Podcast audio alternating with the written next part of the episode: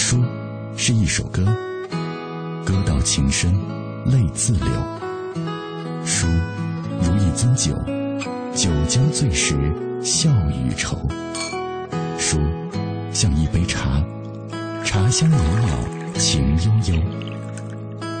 FM 一零六点六，品味书香，每晚九点到十点，准备好书，在这里等你。很多时候，你以为很多看过的书籍都可能成了过眼云烟，不复记忆。其实，它们仍然是潜在的，在气质当中，在谈吐当中，在胸襟的无涯当中，当然也可能显露在生活和文字当中。我是小马，每晚九点，我都会有这样一段陪你阅读的旅程。也许明天我们还要为生活奔忙，但这并不妨碍我们在这一刻给自己的生命一次饕餮。今晚小马带来的这本书叫做《真相：信息超载时代，如何知道该相信什么》。如今我们已经生活在了一个全民新闻的时代啊，人人都可以来发布新闻，但是事实的真相反而更加难以辨别了。看起来好像大家都掌握了前所未有的新闻控制权，但是这也同时意味着我们自身必须要拥有把握这种控制的能力。那为了辨别真相，也为了避免被操纵，新闻素养就成了公民素养的一部分。这本书的价值就在于立足全媒体时代，努力寻求一种更科学有效的方法，来建构一种透过喧嚣和利益的丛林获得事实的能力。今晚为了更好的为大家介绍这本书，特别请来了来自中国人民大学的副教授刘海龙，还有一位也是我们品味书香节目的听众非常熟悉的我们的老朋友，之前的一位主持人双庆，啊，目前他也是在人民大学就读博士。稍后我们就会请出这两位嘉宾。今晚在我们节目进行的过程当中，也欢迎电波那端的朋友来跟我们保持紧密的联络。微信参与的方式是微信公众平台上搜索“文艺之声”，微博参与的方式，新浪微博中搜索“品味书香”或者是。小马 DJ，你就可以在第一时间找到我们了。今天晚上我们的互动话题，请各位来说一说你是如何分辨新闻的真实性的。呃，你是不是相信你在网上看到的每一条新闻？你曾经被某一条假新闻欺骗过吗？今天欢迎各位通过呃微博、微信的方式来跟我们一起分享这个话题。当然，在今天节目的开始，在正式请出今晚的二位嘉宾之前，按照惯例，我们还是要先来关注今日阅读观察。今日阅读观察。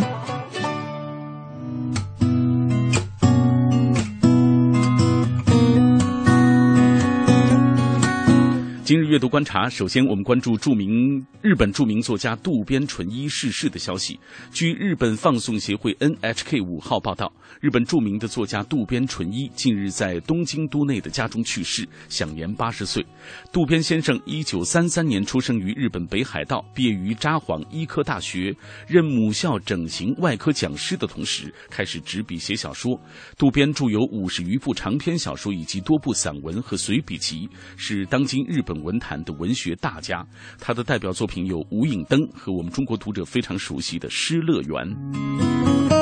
好，再来关注著名作家阎连科的新作。近日，著名作家阎连科自选集《黑白阎连科》落户人民文学出版社。据了解，第一集中篇四书已经上市了，第二集的散文四书，第三集的长篇四书也将陆续推出。对于此次出版的新作，阎连科表示，《黑白阎连科》这一书名很吻合他的为人和为文。他说自己是一个相当矛盾纠结的人，自己的文学写作也总让人去议论。已经上市的自选集第一集中篇四书中精选了阎连科最经典、最钟情的四册中篇，让读者以最短的时间读最好的阎连科作品。好，接下来关注读者传媒的相关消息。一纸风行三十年，国人熟知的杂志《读者》正在叩击资本市场的大门。今日，读者传媒披露了招股说明书。这家以《读者》杂志为核心的传媒公司，计划从股市上募集五亿元。从招股说明书上，外界得以窥见有关《读者》的秘密，比如说，国资控制着这本月发行量超过七百万的杂志，它每个月的销售额达到了一点八八亿元，给签约作者的稿。稿费是每千字四百元等等，而读者传媒的全貌也在招股书中绽放出来。其实他最大的业务并不是卖期刊杂志，而是代理甘肃省的教辅材料。他不仅生产文字，也在制造手机和电视剧。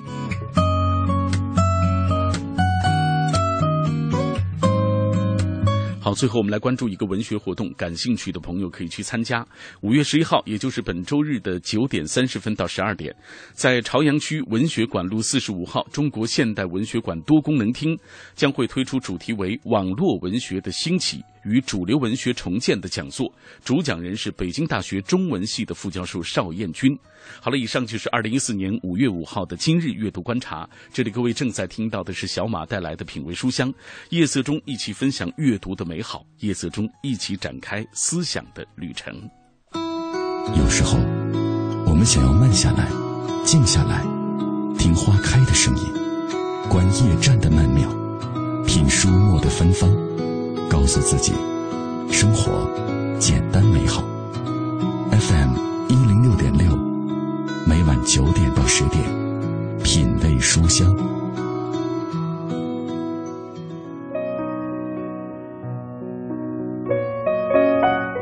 今晚我们推荐给各位的这本书叫做《真相：信息超载时代如何知道该相信什么》。那为了更好的为大家介绍这本书，也特别邀请到了来自于中国人民大学的副教授刘海龙。那还有一位是我们品味书香节目听众都非常熟悉的我们老朋友啊，双庆。那来，呃，先请二位跟我们的听众朋友打个招呼，海龙老师。好，主持人好，呃，各位观众好，非常高兴今天能来到品味书香，我也是这个节目的老听众。谢谢海陆老师，双庆好久不见了啊！听众朋友大家好，又回到熟悉的直播间，感觉特别的亲切。呃，最近读书。和这个以前做节目有什么不同？给大家讲讲。呃，其实也 也不会有很多的不同。我觉得其实过去也是需要读书，因为我们本来就是读书节目，嗯，读书也是我的工作。那现在回到学校里读博士，嗯，读书一。自然也 也是我的这个很重要的工作，其实没有太多的区别，可能也就是选择的书会略有不同。嘿，哎，我们今天为大家推荐的就是这二位啊，呃，也是特别喜欢的一部作品，就是《真相：信息超载时代如何知道该相信什么》。呃，海龙老师，我知道目前是新闻研究方面很有建树的学者了啊。呃，同时这本书的前言部分也有您对于这本书的推荐文字，来给我们讲一讲为什么要翻译推荐这本书。好，呃，因为。这个两个作者，一个叫科瓦奇，一个叫做呃罗森斯蒂尔。嗯，啊，这两个作者在美国呢，他们都有非常长期的实践工作经验，啊，而且他们后来就转到了这个新闻教育，呃，他们自己还有一个这个基金会，他们还做了一些这种啊，这个关于新闻怎么样去推动新闻的质量提高的一个活动。嗯，啊，所以非常在美国其实影响非常大。那在大概在九十年代末的时候，我看到了他们写的一本书叫。啊，新闻的十大基本原则。嗯，当时我非常喜欢这个书，因为我觉得中国很缺这么一个东西。我们过去呢也讲新闻理论，但是我们讲的新闻理论呢，一个是很枯燥，嗯，第二个呢感觉上就有一点点就是跟时代有点脱节啊，就是还是还是比较老的那种观念。那现在我们的这个媒体在发展，啊，包括这个公民，大家的这个品味也在提高，大家的需求也在变化，我们的这个现实也在变化。啊，所以这个我看到有这么一个呃，能够紧扣时代的这么一个讨论新闻的一个书，哎，我觉得蛮有意思 啊。当时我就把它翻译过来，所以这就跟他们两个人算结了点缘。嗯啊，那前两年看着他们又写了一本新书。对，我看到有人推荐过，就是刚才您提到的那个中新闻的十大基本原则啊，这个好像大家一看就是这不就是我们中国讲的新闻理论吗？啊，对对，实际上就是新闻理论。但是很有意思的是，在美国的大学里面。啊，新闻系里面就没有这么一门课，嗯，这门课只有中国有，美国没有。他们就是把它作为一个实践，啊，他就是教你怎么样写新闻。那么在这个写的过程中间呢，他就会慢慢的渗透进去一种价值观，嗯，啊，那但是这种东西呢，他们其实在学校里是不教的，嗯，他是靠这个啊，你你在新闻单位啊，在一些实践过程中间，慢慢的去体会，慢慢去学习。所以他们这两个作者就觉得这个东西光靠学是不行的，那我们要把它提炼出来。啊，所以当时我写了一篇那个序言，就叫“从墨会的知识到公共知识”。嗯，就是一开始是大家约定俗成，但是他们觉得我们要把它变成一个说出来的，因为这个东西只有说出来，才能够流传下去。所以我觉得知识这个东西一定要分享，一定要能够用语言表达出来。嗯，我们再继续给大家介绍一下这两位作者啊。你有一个说法，你说呃，这两位作者是当之无愧的预言帝，怎么讲？啊，预言帝，这其实就是一个玩笑，因为他们这个书是呃。一一零年啊，一零年出版的。那在这个书里面，他其实就预言他最开始呢，他讲了一个故事。嗯，他这个故事呢是把这个当年，呃，美国三里岛的那个核危机，他说做了一个想象，说如果那个核危机如果发生在今天会怎么样？因为在当时没有这么多新闻媒体，嗯，那大众媒体很权威啊，大众媒体这个最后大家都等着大众媒体的权威消息啊，所以就没有产生太大的社会混乱。嗯，他说如果如果我们把这个同样的事情放到今天来，那么就会有大量的真假难辨的信息出来。嗯，那权威媒体呢，在美国这两年有一个大的趋势，就是传统媒体在衰落。啊，他的这个记者人数在减少，嗯，啊，这就导致了可能这种报道他就没有这么多的人手去及时跟进。那另一方面就是我们每个人都能发言的这种自媒体非常的发达，对。他说，如果发生在今天，就可能出现一个谣言横行、真相莫辨、这个场面混乱这么一个状态。事实上，这样的情况在现在发生的比比皆是。哎，没错，我我当时就说，我说为什么说他们是预言帝呢？就是因为中国也在这个日本的核危机之后。产生了一个很大的抢盐的危机，嗯，大家也是在很着急，嗯，我当时在说，我说如果这个是核危机要发生在中国的话，那情况可能更更危险，嗯。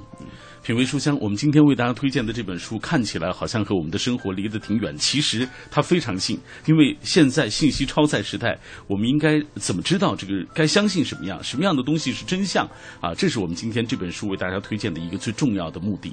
那刚才海龙老师提到了这本书的两位作者比尔·科瓦奇和汤姆·罗森斯蒂尔。那以下我们通过一个短片来了解这两位的相关情况。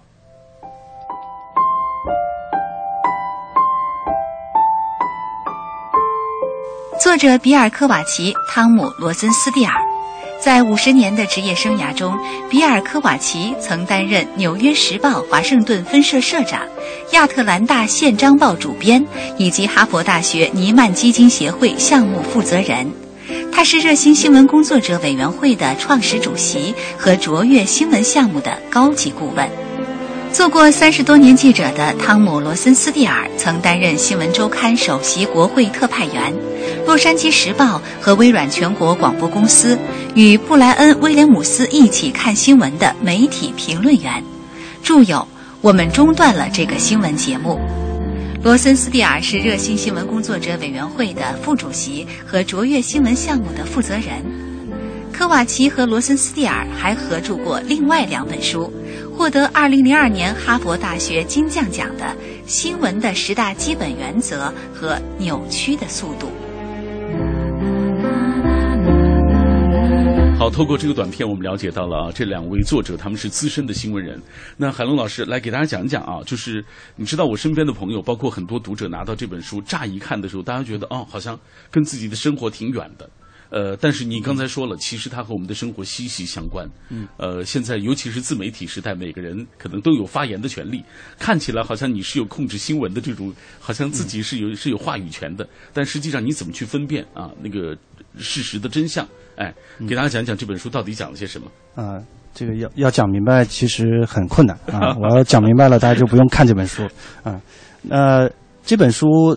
我们刚才也谈到了，其实它离我们的生活一点都不远。嗯，我举一个例子，啊，前一段时间这个马航失联事件，大家可能都经历了那一段，就是非常的痛苦，然后大家很焦急。但是正是在这个时候，大家很需要信息的时候，我们发现，其实权威的信息没有，就大家不知道真相是什么。对。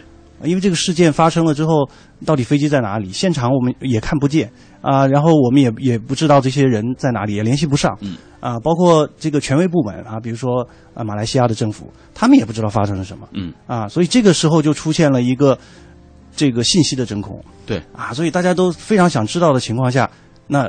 各种各样的信息就出现了，那有可能是真的，有可能是假的。对对对，啊，所以当天你会看到那一段时间有大量的信息在在转来转去，但是很快又被辟谣，对，很快这是一个假的信息，啊，所以呢，这个书我觉得，我当时其实最早给他想了一个标题叫《信息时代的公民指南》，嗯，啊，就是在一个这么多信息的时代，我们应该怎么去获得信息？那这本书呢，它其实就是在讲这个问题。嗯，那总的来讲，他说到的一个问题就是，呃，我们怎么去分辨这些信息？啊，这两个作者呢，他们用了一个非常浅显的方式，把它总结成六条。嗯，啊，这六条，这个一个是我碰到什么样的内容？嗯，啊，我们看到的新闻，可能很多是以新闻的形式出现，对，但是它未必是真正的新闻。比如说你在自媒体上遇到的一个啊，说我转自呃什么美国 CNN 的新闻，这个在这个马航失联的事件里面出现过。非常多，对。啊，后来证明说根本没有这个新闻，嗯。啊，或者是呢，还有一些地方它的新闻呢是来自于各个方面，那它没有经过任何的筛选。啊，因为现在的这个媒体包括网站，他们说我们的新闻是大而全，什么都有，嗯，那所以任何的新闻进来，它都是作为一个权威的信息。啊，和我们的这个正规的媒体发出的信息放在一起，嗯，啊，所以这样一下呢，就把媒体变成了一个简单的通道，啊，这是他们讲的第一个问题，就是你看到的可能打着各种各样新闻旗号的新闻，嗯，未必是新闻，嗯。第二个呢，就是你看到的这个信息完整不完整，嗯，啊，一般来说我们在学新闻的这个这个同学里面，我们都会讲说新闻要有五个 W 五个要素，是吧？谁，嗯，在什么时间。啊，干了什么？嗯啊，那个如何干的？啊，为什么？等等，要把这些要素具备。那有的时候有些新闻就没有这些要素。嗯啊，比如说这个新闻发生在什么地方，没有交代。嗯，或者是这个新闻发生在什么时间，没有交代。啊，所以有的时候我们经常会看到，有的时候一个一个新闻若干年前的一个新闻，嗯，好，把它又翻出来了，啊，说是。这个呃，最近发生的，嗯。啊，最后一看结果是一个假新闻，就这样的事情，这个也是层出不穷，嗯。啊，第二个呢，第三个呢，就是这个信源是谁，嗯，这个我相信大部分的人都吃过这样的亏，就是我们今天的媒体里有很多啊，他可能是写着新闻报道，嗯，但是可能在一个右右上角，可能你会看到有一小牌子，这是广告。啊，很多的新闻都是以以这样的形式呃出现，嗯。啊，那么他们实际上隐瞒了自己的信源，对。啊，包括我们知道现在有一些这个可能呃职业伦理的问题，比如说前一段时间也曝光了很多啊，像有有些记者在报道某些企业的时候，那实际上他是收了企业的钱，啊，他是在为这个企业做广告，但是呢，他并没有把这个企业的名字讲出来。那他是以新闻的方式出现，对，那我们就要怀疑说这个信源是从哪里来的呢？他是怎么知道这件事的呢？啊，这个这个是他讲的第三条，嗯，第四条就是证据。那如果这些都有了，那我们再加在一起，这些证据能不能够推导出他的结论呢？嗯，哎，这个也是一个非常非常重要的。呃，第五个呢，就是还有没有其他的解释？啊，其实第五条和第四条很像，对，啊，它其实都在考验受众，就是我们要运用我们的逻辑推理，我们来看一看。比如说，记者他得出了这个结论，那么他得出结论的这个方式是不是正确呢？嗯，啊，他是不是用了非常全面的调查的手段呢？他有没有数据啊？啊，有没有说明啊？啊，最后一个，我觉得这也非常非常重要。我有必要知道这些信息吗？嗯，啊，因为有一些信息它完全是一种宣传，啊，或者是一些娱乐性的信息。那我们首先要看他对我有什么帮助，有对我理解这个事情有没有用。啊，他讲的就是这么六条，你用这六条一一去检验这些信息，那么这就是一个非常便捷的在信息时代去生存的一个工具。嗯，双庆作为一个就是一直就是在一线也工作过多年啊，编辑记者啊，刚才刘老师说到的这六条，就这本书当中写到的六条，嗯，你觉得在你这个试图去检验新闻的时候，你觉得这两六条有道理吗？呃，我觉得其实真的是总结的非常的精辟和精炼，把这个我们在筛选新闻的时候，呃，重要的流程都用最通俗的语言告诉了公众。因为就像我们在节目当中所介绍到的，我们可能。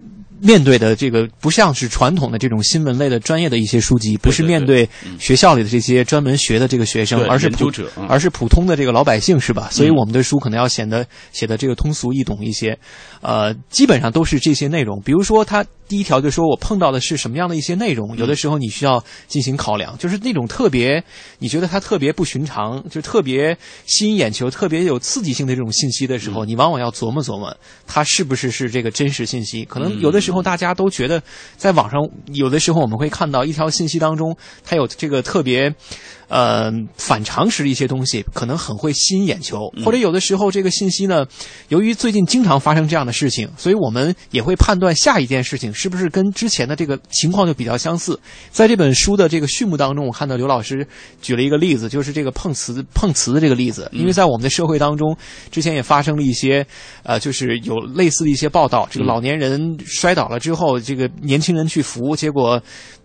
不感谢这个年轻人，反而把他讹上了，是吧？所以就是也出现了有一条新闻，就讲这个有一个年轻的小一个一个年轻的这个外国小伙子，说是帮助的这个大妈，反而被中国大妈给讹住了。我们大家可能看了这个新闻之后，都会按照这个思路或者按照我们的这个刻板成见去想象这个事情，但其实最后结果证明不是这样。对，所以就说明了有的时候我们脑海当中想象的这个情况。它不见得就是真实发生的，所以对于一些所谓的常识和一些所谓的经验，我们还是应该有这种怀疑的态度。就包括我们刚才谈到的这六条，要审视的去看待它。但具体应该如何怎么操作呢？刘老师刚才也介绍了这个信息的一些要素啊，比如说你时间、地点啊，还有为什么干了一些什么，还有其实非常重要的是这本书当中有专门一章。讲信源的这个问题，嗯，因为信源比较特殊，就是我听到这个消息之后，我肯定要想到是谁告诉了这个来源，它的来源是什么？这个是是你确定这个信息是不是一个真假信息很重要的一个标准，或者说这这个信息它是不是一个有价值的信息，还是一个宣传广告，也是一个非常重要的这个判断的标准。因为一提到信源的话呢，我觉得有两点是非常的重要。一个是我们传统的这个记者有的时候在做一些调查性的报道，所谓就是老百姓的话来讲，就是批评性的报道的时候，他可能记者因为。在保护这个信源，他有的时候会采用一些匿名的方式。嗯，那久而久之的话，大家有的时候可能就不会怀疑了。就是经常看到这个匿名的信源之后，反而也就不会多想，哎，这个信息到底是不是，呃，是真实的这个信息，或者说是这个记者他本来不是一个匿名信息，他是一条假的新闻，我是不是把它故意制造成这个假的信息？这个这个书当中其实有专门一章讲这个信源，我想这个也是我们今天在这个信息很多。我们在网上，我们的微博呀或者微信当中看到很多信息的时候，应该仔细。呃，去核实的一个非常重要的一一个环节一个部分。嗯，今天在我们节目进行的过程当中，我们也欢迎各位啊，呃，随时加入到我们的讨论当中。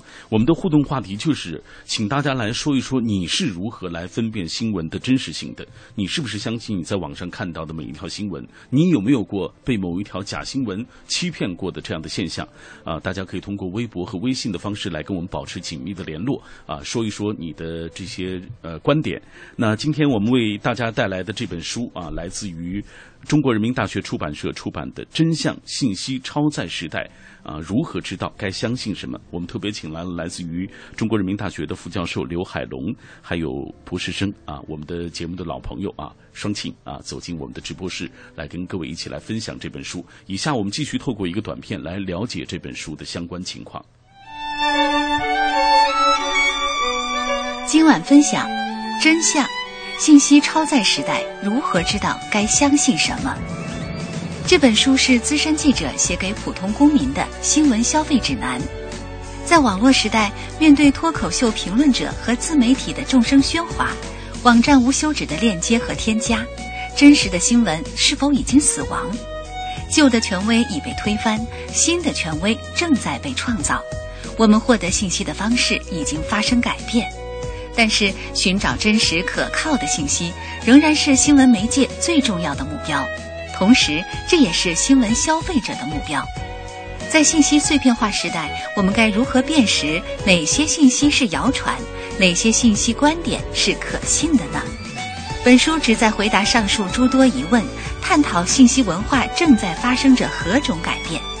它为所有的公民提供了一种路径导航，用六步质疑法。分辨谣传，获得事实的真相。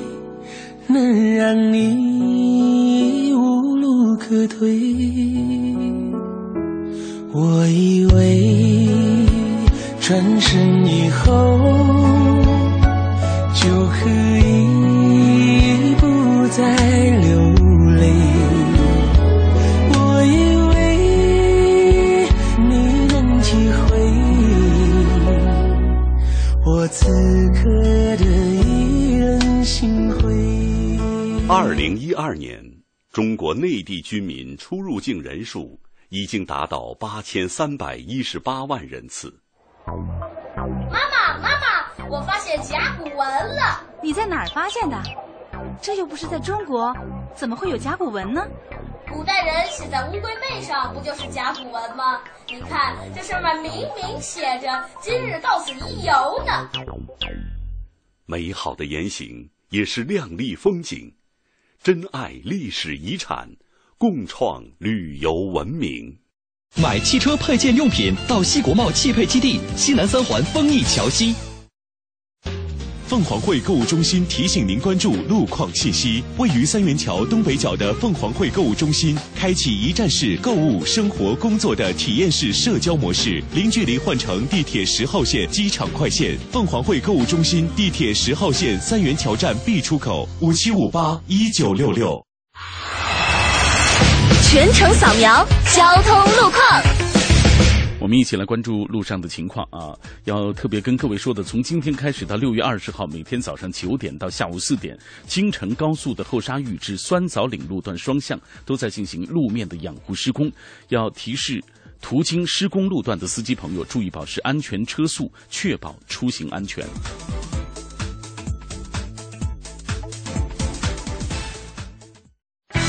听天气知冷暖。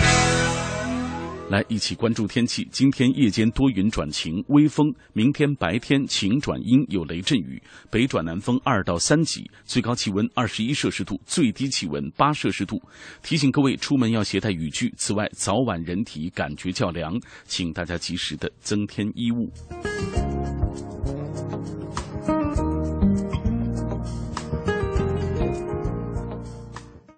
人保电话车险邀您一同进入海洋的快乐生活。我的车友朋友们，你们还为出险修车、理赔、车辆年检东奔西跑耽误时间吗？自从咱的车上了人保电话车险，验车有人代办，车辆剐蹭有人代管，修车也不用垫钱，北京三百多家 4S 店直赔。关键是商业车险不但少花百分之十五，还送大礼包呢。啥？电话多少？四零零一二三四五六七人保电话车险，赶紧存上，立刻打啊！欢迎收听海洋的快乐生活。大家好，我是海洋。就是今天，嗯，上午的时候有一件事让我特别伤心，大家也听出来了，我声音状态并不是特别的好。我这个早上的时候，因为我家住在这个公安大学附近嘛，然后我去他们院里边，我洗澡回来，然后呢。我就在路上呢，看来一对这个小情侣，这问我宾馆怎么走。我一看两个人也没提包啊，不像从外地来的。我想你们去宾馆干什么呢？演我是不是？饱汉子不？我是单身。我就给他们指向的目的地呢，就是图书馆。朋友们，在这儿呢，我也通过电波跟这两位说一声对不起，但是希望呢，你们两个人能够理解我的良苦用心，希望你们能在知识的海洋当中找回迷路的自己。啊，为中华之崛起而努力读书。海洋的快乐生活，下个半点见。海洋的快乐生活由人保电话车险独家冠名播出。电话投保就选人保。四零零一二三四五六七。托尔斯泰在阅读中发现智慧的钥匙。惠普尔在阅读中。找到人生的灯塔，以及在阅读中收获生活的伴侣，品味书香，梳理文字，书卖人生。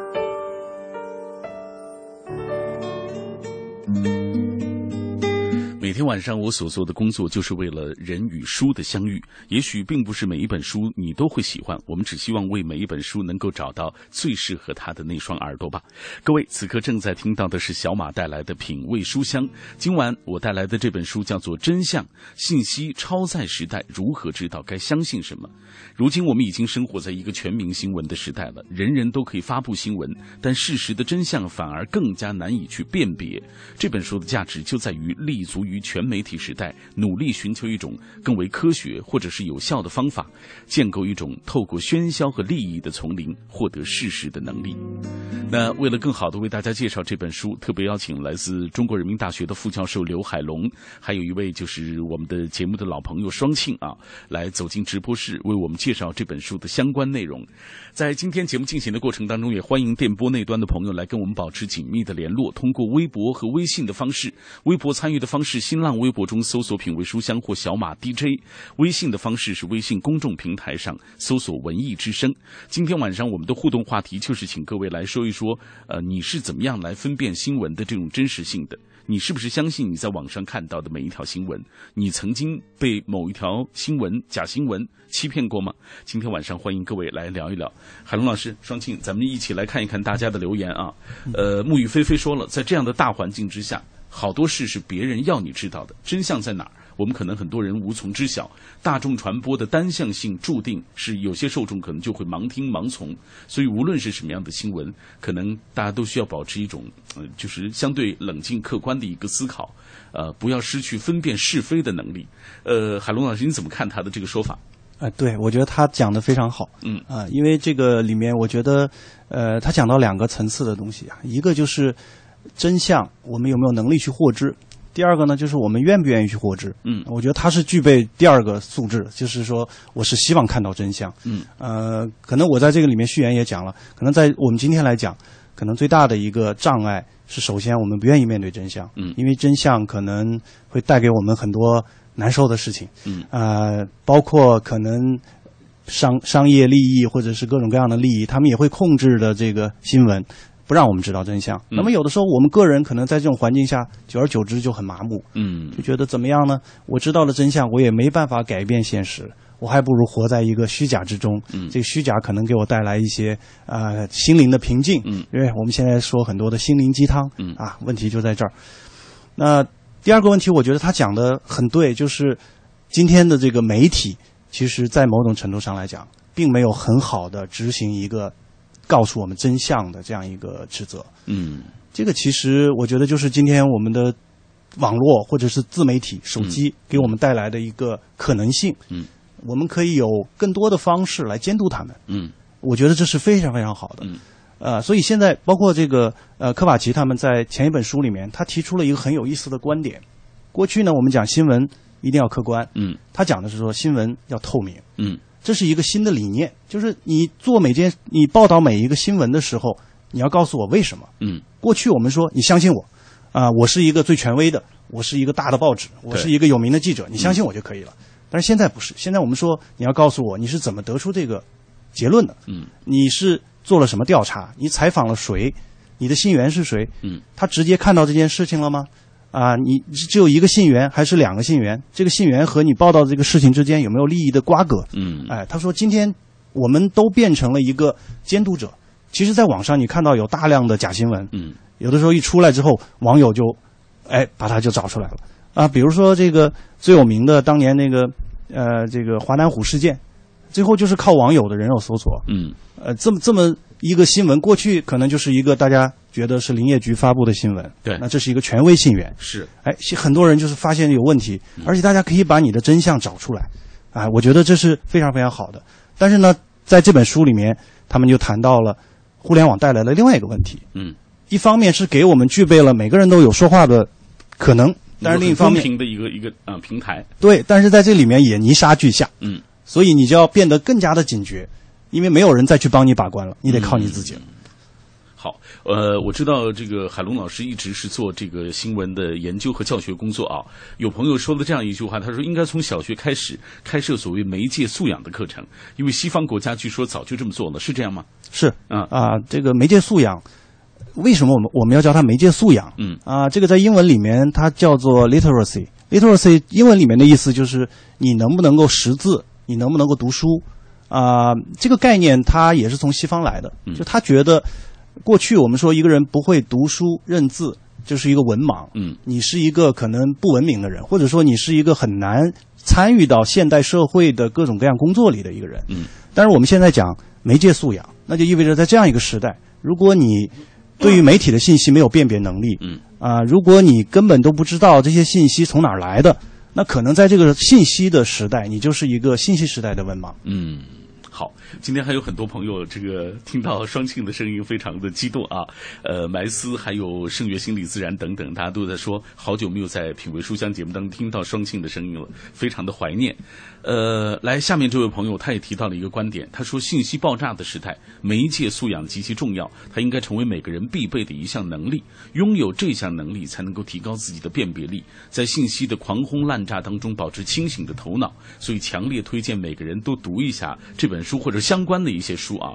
这样的这个呃观点，我觉得可能这位朋友他可能也是，比如说可能受过专门的一些相关的一些训练，讲的很专业。来。我们继续看一看大家的留言。今天很多朋友提到他们怎么去分辨这个所谓事实、所谓所谓真相，大家都觉得这这是一个很难的事情。呃，但是也有一些朋友提供了一些方法啊，我们来看看大家怎么说。呃，你看，下面这位朋友，呃，他说网络是现实社会的延伸。他说操作网络的是人，这个社会怎么样，网络里呈现的大概就是什么样子。呃，怎么看这个观点？双庆。呃，我觉得一方面呢，它它可能有它的这个正确性，就是说，呃，取决于你的网民的这些素质。如果你的素质不是很好的话，即使给你一个，呃。话语权的话，可能你生产出来的这些信息不见得都是有用的信息，也有很多。刚才海龙老师强调的泥沙俱下，确实我们在这些年当中也看到了，在一些事件当中，啊，特别是大家比较关注度比较高的一些公共事件当中，也伴随着大量的一些谣言。比如最近我关注的这个南京护士这个事件当中，啊，也有很多的这个网友比较情绪化的表达，缺乏理性化的一些建议，嗯。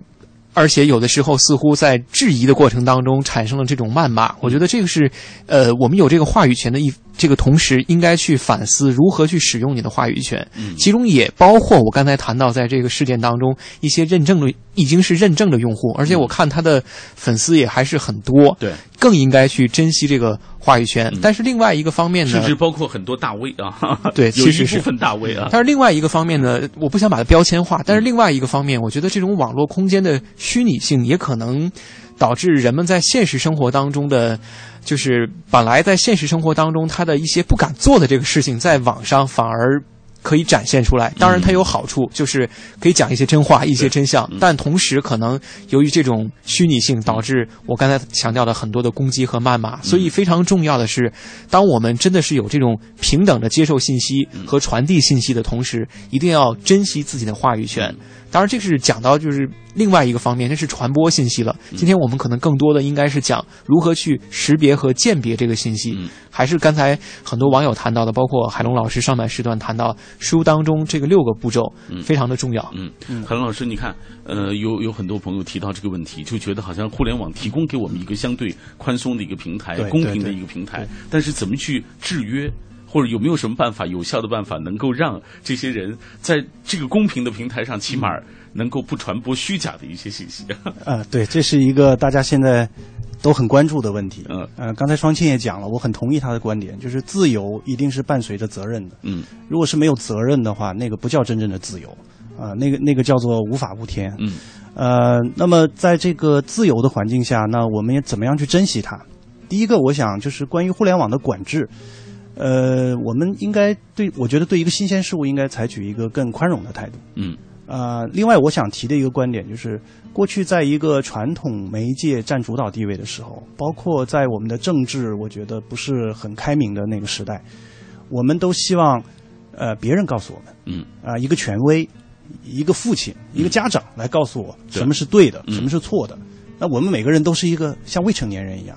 那我觉得一个社会走向成熟，那首先每一个公民他要像一个成年人一样，所以我想这个里面除了要去怪呃信源、怪媒体以外，其实我们反过来反思一下，嗯，接受者有没有责任？我们每一个公民有没有责任？嗯，那我想这个书里面传达的这个信息就是，其实有的时候你自己要加强责任，因为这个事实就是就是一个很自由的一个环境，嗯，如果要为了找到真相。那我们去把这个信息的很多的通道给它堵死，那我们就又回到了过去的那样一种单一的信信息。没错，没错。所以这就是你强力推荐这本书的一个重要的原因。对，我觉得这本书里面，它其实呃灌输的其实是一种公民精神。嗯，就是怎么样去获得知识。嗯，啊，我我特别有感受的，就是它里面提到了一个叫做克制。嗯，就是每个人你在发表意见之前，你先看一看事实是什么。嗯，我们今天的很多在网上之所以有一些不负责任的言论，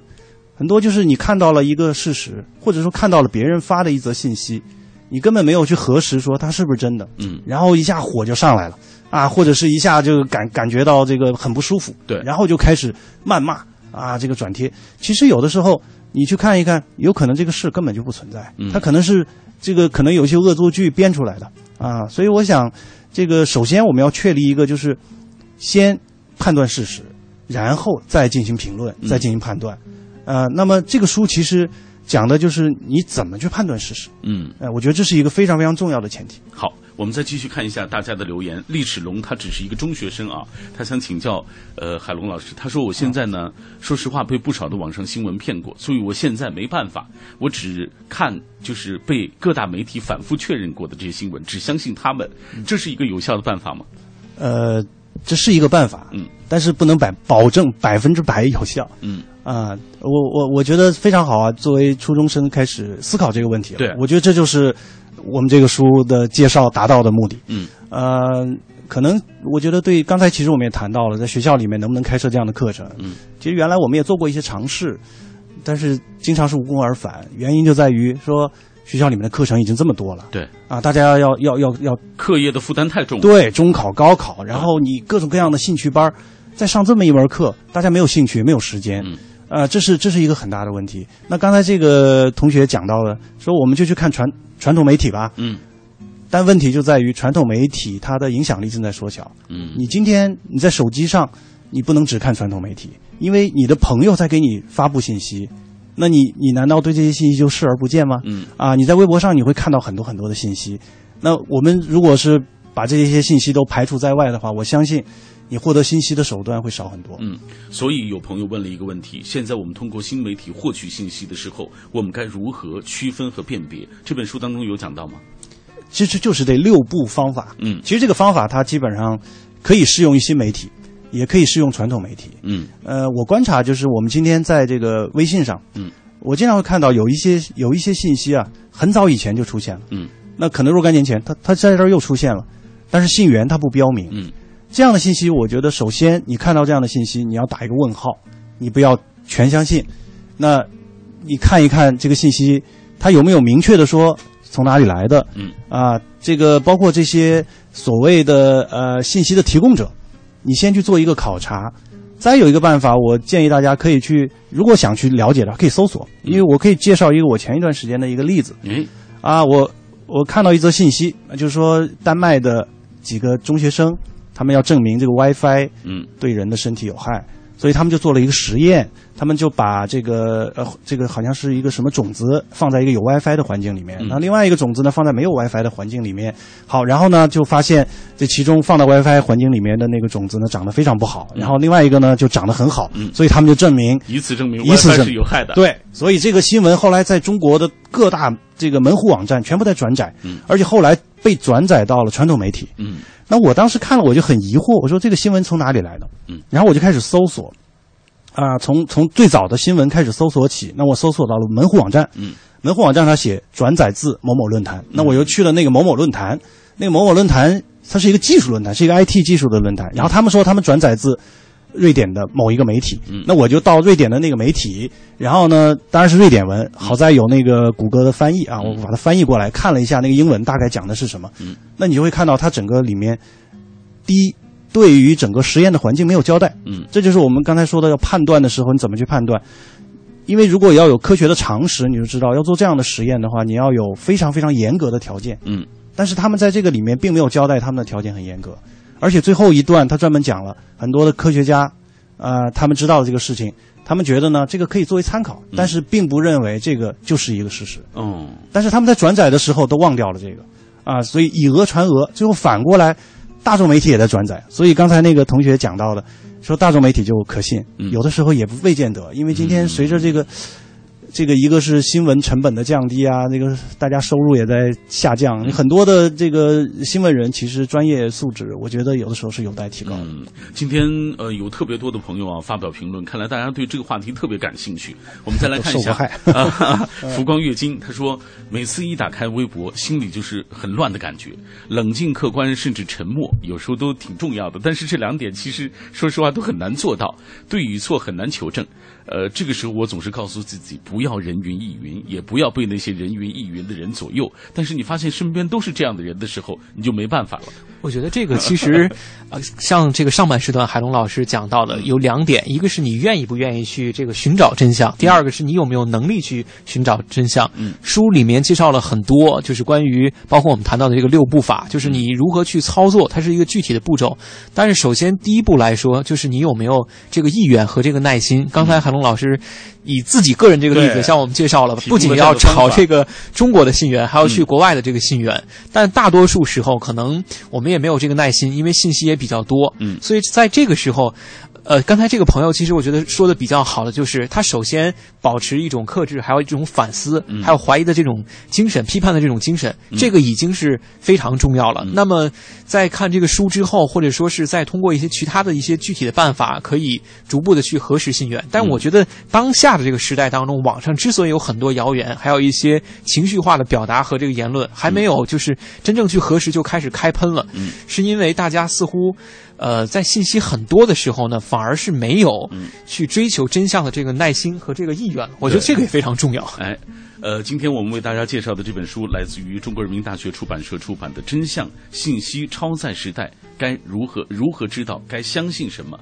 那我们接下来继续透过一个短片来了解这本书的相关内容。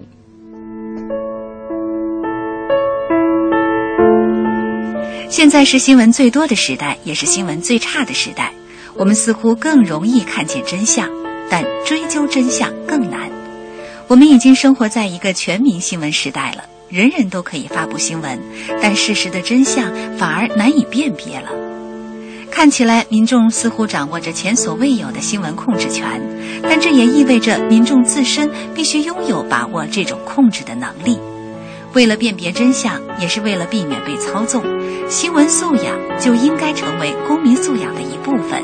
全民都要掌握必要的新闻知识。《真相》一书的价值在于立足全媒体时代，努力寻求一种更科学有效的方法，建构一种透过喧嚣、管制、利益的丛林获得事实的能力。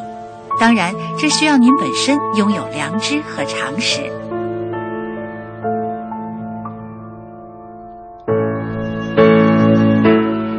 位听到的是品味书香，我们今天为大家推荐的这本书啊，看似有一点深奥，其实它和我们的生活真是息息相关。这本书的名字叫做《真相信息超载时代，如何知道该相信什么》。来到我们直播室的是来自中国人民大学的副教授刘海龙老师，还有就是双庆啊。呃，接下来我们跟各位一起聊一个话题啊，就是我看到这本书当中有一个章节写到，判断新闻真实性的方法就是看它的完整性。刘老师，这个怎么说？这个怎么讲？呃，完整性其实就是看这个新闻的要素是不是都具备。嗯，我刚才谈到，比如说，呃，信源有没有信源，这个其实是一个很大的问题。因为我我们之前也做过一个课题，嗯，呃，我们来看中国的新闻，我们抽了很多的新闻来进行统计，发现中国的新闻一个很大的问题就是没有信源。嗯，比如说，据张先生讲，啊，据一个目击者讲，嗯，这个人是谁呢？不知道，他也许是真有其人。也许是编出来的，嗯，因为你有了这个人的姓名之后，他就要为他说的一切负责。当然，你记者的话是对是错，我就可以去求证。但是你没有这个信源，我们就无从知道。所以一般来说，我看到这样的新闻，我要打一个问号。嗯，呃，其实这个里面，当然刚才也有网友也谈到这个问题：什么是真相？嗯，呃，其实从哲学上来讲，这个世界上是没有真相的。嗯，因为在任何一个事件的背后，也许还有。更多的真相你未知，嗯，所以我们的历史研究不断的在回溯，大家已经写了无数遍的故事，我们我们又发现还有真相可说，所以这个世界上其实是没有一个终极的真相的。那我们所看到的，呃，我觉得我们不应该去追求一种终极的一个结论。那这本书里面，其实他们提出了一个概念，就是说可操作的真相。嗯，你什么是真相？你证明给我看。那当然，也许你在这个之后还有真相，但是我现在不知道。我觉得这是一种科学态度。那整个的自然科学就是这样的。那当我没有办法证明是错的时候，那我暂时接受它。但是我在接受这个暂时的真相的时候，我心里要知道，它有有一天有可能会被证明是错的。嗯。所以，比如说我刚才讲，你看到信源不明的信息的时候，那你说有可能它是对的，那我暂时接受它。嗯。那也许可能过一段时间会有负面的信息，或者说对他不利的信息出现。那我就要准备随时推翻我既有的这个观点。嗯，啊，我觉得首先有这样的一种态度，态度，一种克制，或者说一种保持一种开放的一种心态。呃，因为你说要在最短的时间内马上知道真相，我觉得这对谁来讲都是不可能的。嗯，我们只能抱着一种操作性的态度，或者说一种务实的态度。嗯，呃，但是千万不要说我已经知道真相了，我我不需要再接受任何新的信息了。嗯。啊，我觉得这是非常重要的。嗯，双庆，最后给大家讲一讲这个书里提到的下一代新闻业啊，用最通俗的话给大家讲一讲。呃，这个海龙老师在书当中有专门的，在他的序言当中写到，但我看这个下一代这个新闻业当中，我觉得我个人认为非常重要的一个就是它的这种公共性，就是未来的这个新闻，它更多的应该是服务大众的一种知识、一种信息，而不应该更多的是这种宣传啊，还有广告或者被商业所操作的这方面的一些东西。嗯，而新闻提供的这些知识应。该是对我们公众、对老百姓的生活是有很多的这种帮助的。嗯，我觉得这个公共性是第一点。第二个，我认为呢，未来的这个新闻不应该像我们过去一样，就是呃，海龙老师在节目当中也经常提到，就是我说你来听，我掌握着这个传播的这种权利，你必须听我的，我说的就一定是正确的，而是双方我们的。呃，听众也好，还有我们的这个观众也好，在和传播者之间进行了一种对话和交流的这种方式，大家在权利上是平等的。其实今天在技术上很多已经可以实现了，比如说在这个动车事故当中，大家应该还是比较明显。最早关于这个事件的消息，其实是在车上的乘客发的这个通过这个微博，然后发出来的这种这种信息。我们的这个传统媒体也好，或者是其他的这种类型的媒体也好，应该更多的去吸纳。老百姓的这种声音，嗯到这个新闻的生产过程当中，通过这样的一个平台，能够提供我们对于真相的真相的探索，还有大家对于这个事件不同的声音和观点，嗯，有一种更包容的心态，更人文情怀的一种心态吧。好，最后我们要请海龙老师说一下，呃，预计一下未来这个新闻它到底是什么样子？呃，第一呢，我不是预言帝，但是我我觉得，呃，我们可以未来设想了，就是未来的新闻一定是更开放的，嗯。就现在的新闻是由权威的这个新闻的发布者他来进行探索，然后呢，他来进行推导，他来向大家发布。嗯，那我觉得未来的新媒体给我们带来的好处就是每个人都可以发言，每个人都可以参与到新闻的生产中间。嗯，那么他可以去质疑这些新闻，因为其实呃，过去我们的所谓新闻记者的权威性，在某种程度上来讲，它其实是一个被建构起来的。嗯，因为新闻记者也是普通的人，他。并不是像上帝一样可以了解一个事情的方方面面。嗯，我们想一个记者，当他到了一个新的地方去进行采访的时候，他其实也面临着很多的困惑，他也可能被人欺骗，他也可能做出错误的判断。嗯，那也许在这个事件中间，这些当事人他们知道的更多，知情人可能他们了解的比记者更多。过去他们没有办法发出自己的声音，现在他们可以。那么未来的新闻业应该就是一个知识的一个管理者。嗯。来自于各个方面的信息，包括来自记者的声音和来自普通的这个受众的声音，包括来自专家的声音，他们可能在这个地方汇集。嗯，那么记者的工作就是对这些信息进行筛选，啊，进行辨别，然后呢，把它放在一块儿，让大家一块儿去讨论。嗯，好，今天非常感谢二位做客我们的节目啊，也给大家郑重推荐了一本呃特别的书，可能对于很多朋友来说，大家觉得有点远，但其实它和你的生活非常紧密。这本书叫做《真相信息超载时代，如何知道该相信什么》。以上就是今天品味书香的全部内容了，感谢二位做客我们的直播室，谢谢。好，谢谢。